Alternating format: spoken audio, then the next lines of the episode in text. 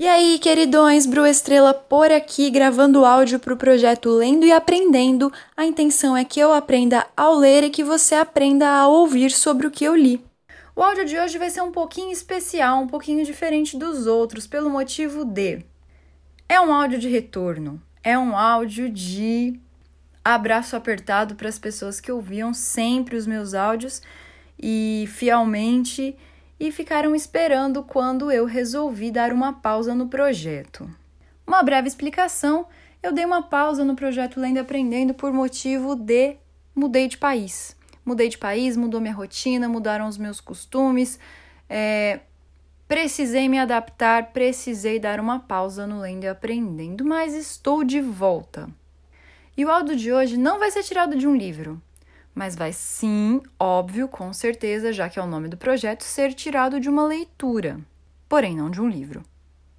E o tema de hoje eu vou intitular de Ainda não.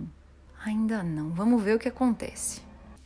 Primeiramente, explicando que eu decidi conscientemente começar numa terça-feira, voltar o projeto numa terça-feira.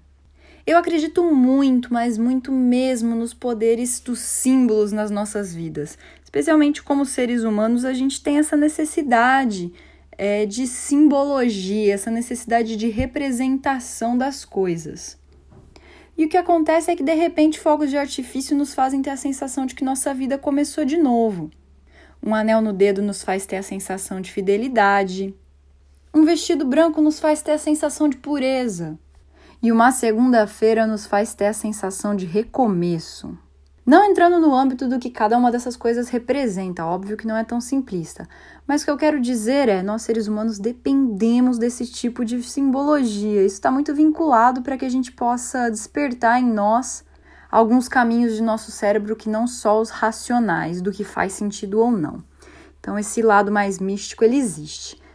Mas eu resolvi voltar ao projeto numa terça-feira, para já poder dar um gancho inicial de que por mais que as simbologias existam, a sua liberdade de escolher quais seguir e como elaborar as suas próprias simbologias também é uma verdade.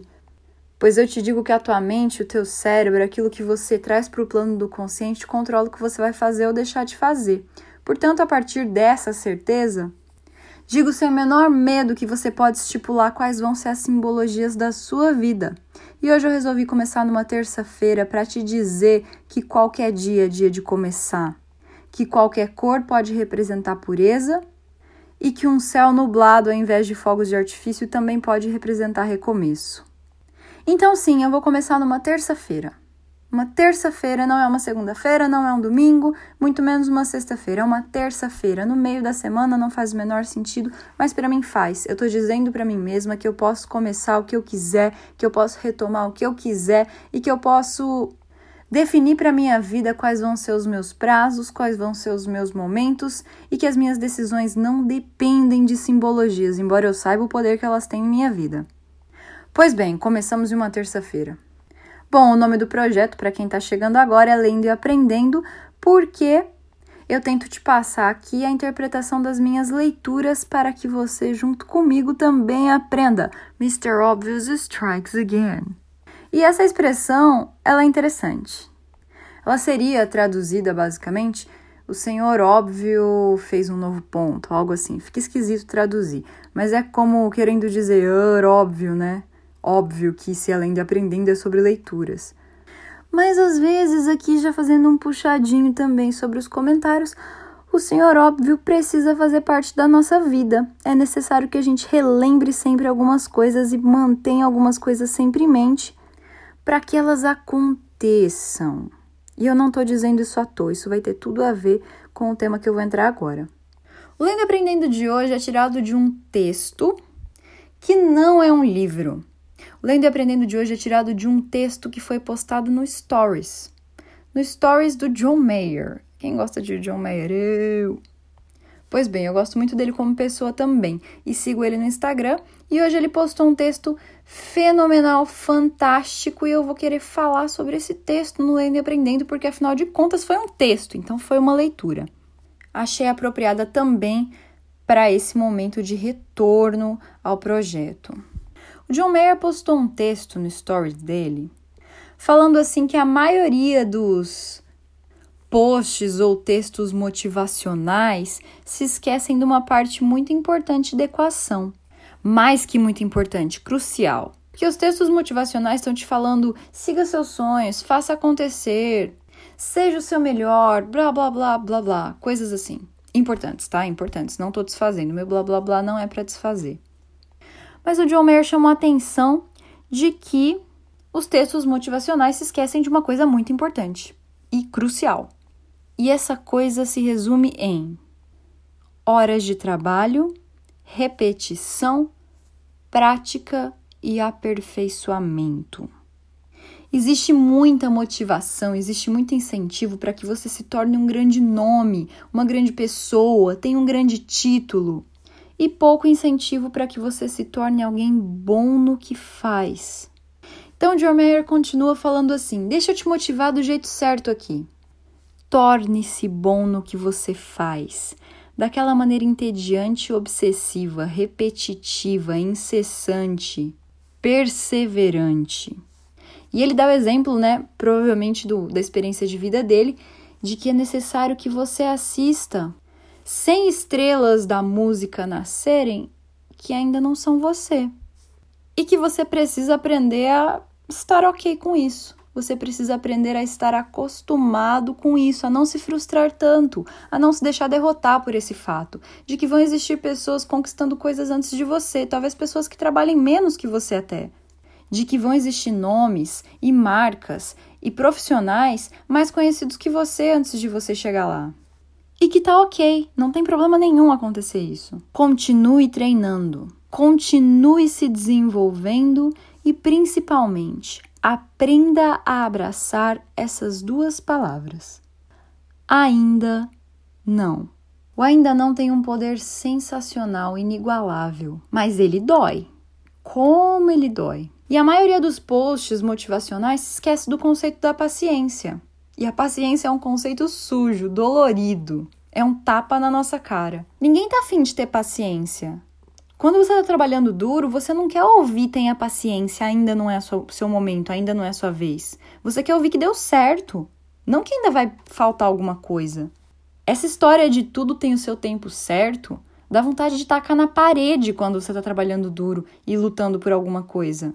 Porque tudo tem seu tempo certo, beleza, mas quando é o meu, sabe? Isso vai estressando, isso vai chegando no limite. E o nosso raciocínio é, beleza, tudo tem o seu tempo certo, mas já tá bom, né?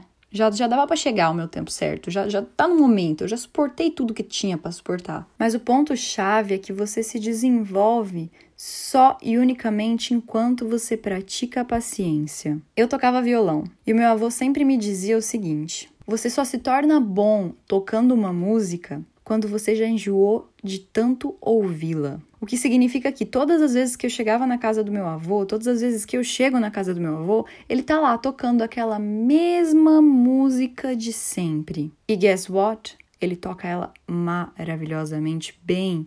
Por quê? Porque ele tá aprendendo, porque ele tem paciência, porque ele tá perseverando naquela música, por mais difícil que seja. Um detalhe: meu avô nunca fez aula de violão a prática e a paciência necessariamente caminham juntas.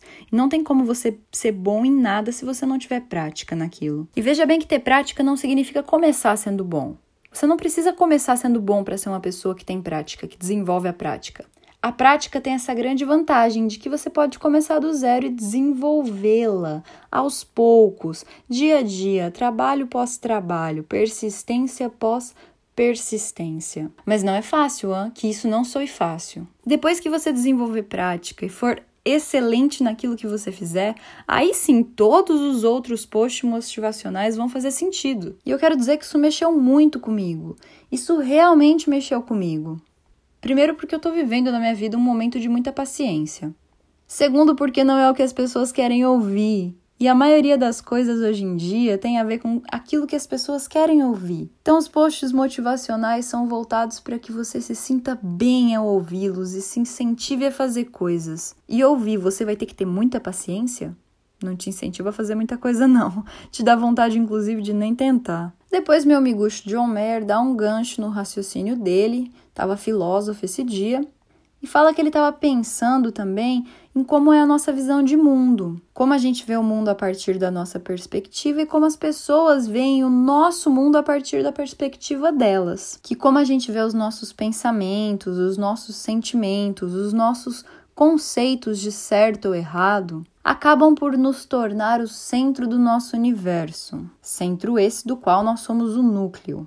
E aí começa a complicar, porque enxergar o mundo como ele é e as necessidades que precisam ser satisfeitas no mundo real, não no seu, significa separar esse diagrama, o diagrama que faz você pensar que é o centro do universo da realidade. A gente acaba carregando, né, conosco essa sensação de um mundo perfeito a partir da nossa visão. E nos esquecemos que isso é só e unicamente a nossa visão, o nosso ponto de vista. E é natural, é natural, é, é normal que as coisas sejam assim. Você baseia a sua visão de mundo é, naquilo que você teve de experiência, naquilo que você tem de sentidos, naquilo que você captou do mundo, óbvio. Não dá para você querer a experiência de outra pessoa ou fingir que você é outra pessoa. Você é o que você é. E com isso você tem a visão de mundo que você tem.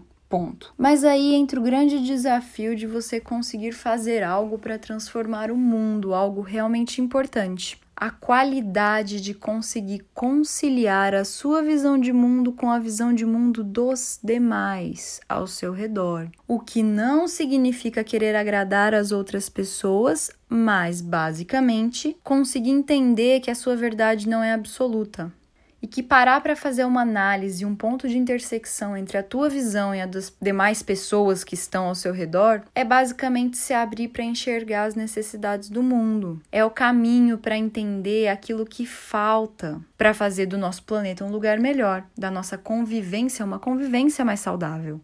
As coisas não precisam fazer sempre sentido para você para significar que elas estão certas, sabe? Talvez alguma coisa que esteja certa não faça sentido para você de imediato e tá tudo bem. Tá tudo bem, não tem problema. O pensamento de, ai, ah, se eu não concordo é necessariamente algo inválido, é uma mentira que colocaram na tua cabeça. É uma limitação que te impuseram. E essa limitação não só tá te atrapalhando de ver o mundo como ele realmente é, mas também está te atrapalhando de descobrir o que tem em você que pode ajudar a transformar o mundo. Que a partir do fato que você só vê o mundo do jeito que você acha que é melhor, do jeito que você pensa que tá, pela sua mente, pela sua visão de mundo, você não consegue enxergar as necessidades reais do mundo. E eu já falei 50 vezes a palavra mundo, mas não tem problema. O fato é, saber enxergar de maneira realista os problemas talvez faça você enxergar que dentro de você existe uma solução para esses problemas. Uma solução, um dom, uma qualidade que talvez você nem tivesse parado para prestar atenção antes porque você não tinha percebido que o mundo estava precisando disso. Porque você estava muito preocupado em ver a sua própria visão de mundo, não a realidade sobre ele. E bom, o John termina dizendo na reflexão de chuveiro dele do Instagram que Todos os dias a gente confunde esses dois diagramas, misturando o que a gente pensa com a verdade sobre o mundo. Você já notou quando pessoas estão discutindo o quanto elas estão 100% certas do raciocínio que elas têm? Pois é, a verdade é que elas estão tentando sustentar as ideias que, ela tem, que elas têm sobre o mundo. E essas ideias, na cabeça delas, são tão claras quanto a luz do dia, mas quando elas tentam passar para outra pessoa, já não fazem tanto sentido. Isso é bem frustrante. É frustrante que você tente explicar alguma coisa para alguém que para você seja uma, uma certeza inquestionável e a outra pessoa simplesmente não entenda. Simplesmente não não capte a mensagem. E isso acontece, e saber lidar com isso é parte de entender que você não é o centro do universo. É parte de entender que as coisas não necessariamente são como você pensa que elas são. É parte de aprender a respeitar os pontos de vista diferentes que existem entre as pessoas, que vai te ajudar não só a conviver em sociedade, mas também a mudar sua mente quando for preciso. Olha para trás um pouco, quanto você já mudou, quanto você já considera que evoluiu até agora, até esse momento da sua vida? Pois é, por que você não se abre então para mudar a sua mente? Só muda de ideia quem as tem. Já falei isso em outros áudios e vou repetir sempre que eu puder, porque essa frase é sensacional. Então, permita-se ver o mundo através do olhar de outras pessoas, é o ponto final do John Mayer. E voltando para o começo para dar uma contextualizada, entenda o conceito de paciência como o maior frase ou ideia motivacional do século, uma ideia que ninguém tá querendo falar sobre porque não é agradável, porque não é legal, mas que é o ponto chave para evoluir como ser humano, para evoluir como profissional, para evoluir em relacionamentos, saber ter paciência, saber tornar-se o melhor ainda que não seja o seu momento ainda. Isso ficou legal, né? Ainda que não seja o seu momento ainda. Aprenda a ver as coisas acontecendo com outras pessoas sem se frustrar, pensando que as coisas vão acontecer com você no momento que tiverem que acontecer. Se você for persistente, se você souber trabalhar a resistência e a paciência na sua rotina, que é uma palavra essencial para a gente terminar mencionando o Senhor Óbvio uma vez mais. O Senhor Óbvio nos lembra de coisas er, óbvias, mas que a gente se esquece Trabalhar muito, treinar muito para ser bom em algo é uma coisa óbvia, mas a gente se esquece. Porque é mais legal falar que as coisas vão dar certo, porque é mais legal falar que o primeiro passo é o que te faz vencer, mas o que te faz vencer não é o primeiro passo. O que te faz vencer é o segundo, é o terceiro, é o quarto, é o décimo quinto,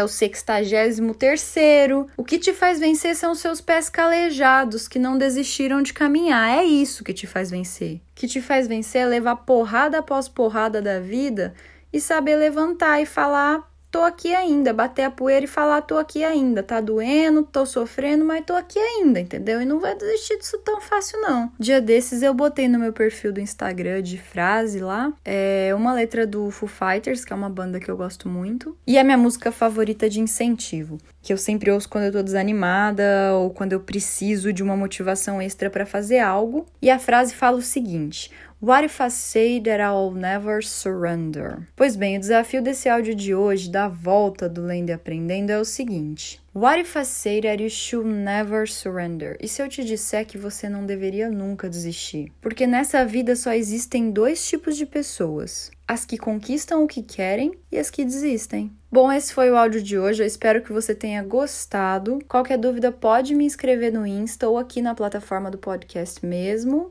e pode voltar sem medo amanhã que tem mais, tá bom? Sucesso e paz.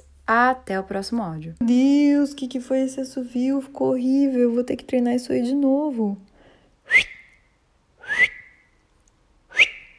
Tô sem prática, desgrama.